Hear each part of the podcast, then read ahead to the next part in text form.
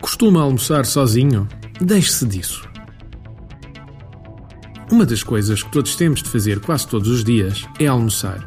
No entanto, muitas vezes temos a tendência a fazer desta necessidade um hábito solitário e improdutivo.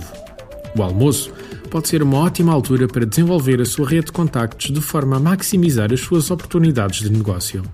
Planeie a sua semana para que pelo menos três dos seus almoços semanais sejam uma atividade produtiva.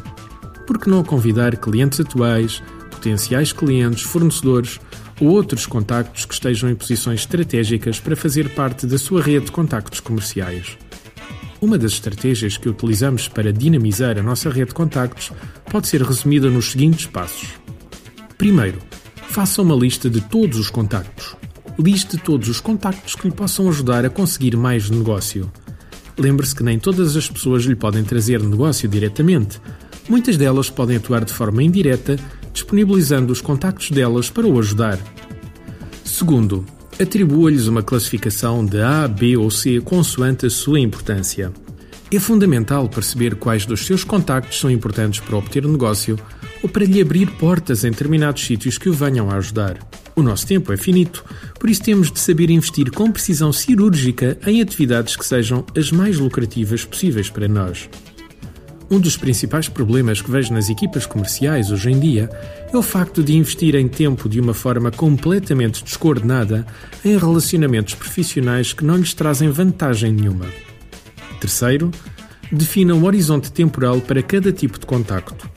Por exemplo, os contactos do tipo A têm de ter obrigatoriamente uma interação consigo de 15 em 15 dias, os do tipo B, de mês a mês, os do tipo C, de 2 em 2 meses é claro que estes timings variam consoante o seu tipo de negócio. O importante é que se organize na forma em como se mantém em contacto com todo o universo de possíveis oportunidades de negócio. Seja por e-mail, seja por telefone, seja um almoço, jantar ou até uma bebida ao fim do dia, é importantíssimo manter o contacto com regularidade. E sabe, já lá diz o ditado: longe da vista, longe do coração.